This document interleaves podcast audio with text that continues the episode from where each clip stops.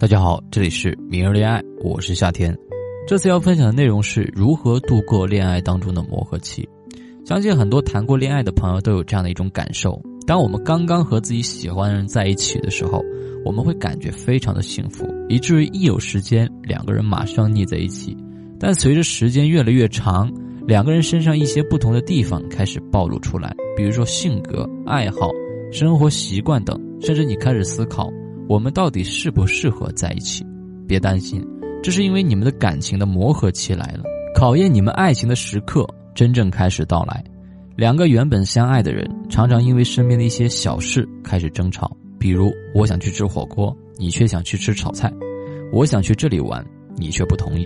我们彼此明明很相爱，却为什么在一起的时候老是吵架？我们自认为已经做得很好了，为了给对方一个更好的未来。我们不断的工作，以至于冷落了对方。要知道，大部分女人都是有攀比心理的。别人的男朋友对她那么好，为什么我的男朋友对我这样？一比，完了。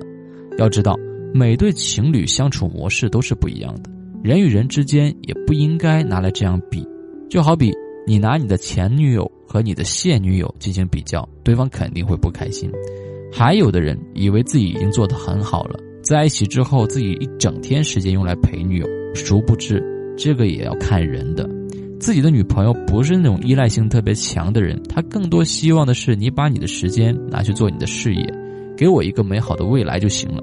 而你现在整天抽时间来陪自己的方式，反而让对方觉得不开心。你不上进，虽然你觉得你做的没有错，而为什么会出现这么多的问题呢？核心在于你爱对方的方式不是对方想要的。很多时候，我们争吵、冷战等等，都是因为我们没有站在对方的立场去考虑问题，都只是为了考虑自己，觉得自己做的很对，这就行了。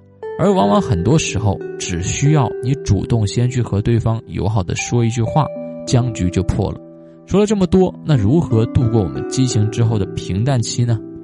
我们都很清楚，激情过后是平淡，首先需要双方都发自内心的去接受感情降温的过程。把它视作为一种理性回归、长期相处的正常现象，然后两个人比较坦诚的、比较理性的去商讨生活各个方面界限的一个设定。那么问题来了，我并不清楚自己的界限在哪里，也不确定对方愿意接受什么样子的界限设定。那我们怎么去找到这样一个平衡呢？以下几个建议，大家听好。第一。你们可以一起去回顾过往的情感经历，通过交流去发现彼此对感情中界限设定的期待。这里的重点并不是要你去交代自己的隐私，而是让两个人根据过往经验，来对当下关系提出自己认为合理的界限设定和相处方式。第二，你们需要珍惜每一次矛盾。听上去有一些古怪，有一点奇怪，但是我认为。恋爱初期的每一次矛盾都是非常宝贵的促进关系的一个机会，因为这个阶段的矛盾和不满其实是关系诉求的表达。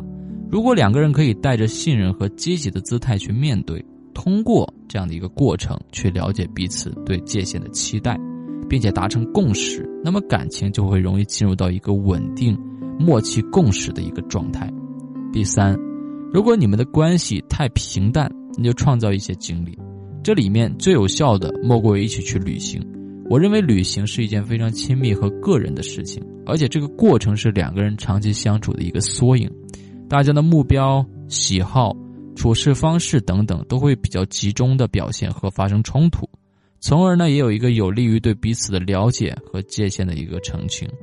第四，当你每一次准备放弃的时候，问自己几个问题：对方有没有做过什么不可原谅的错误？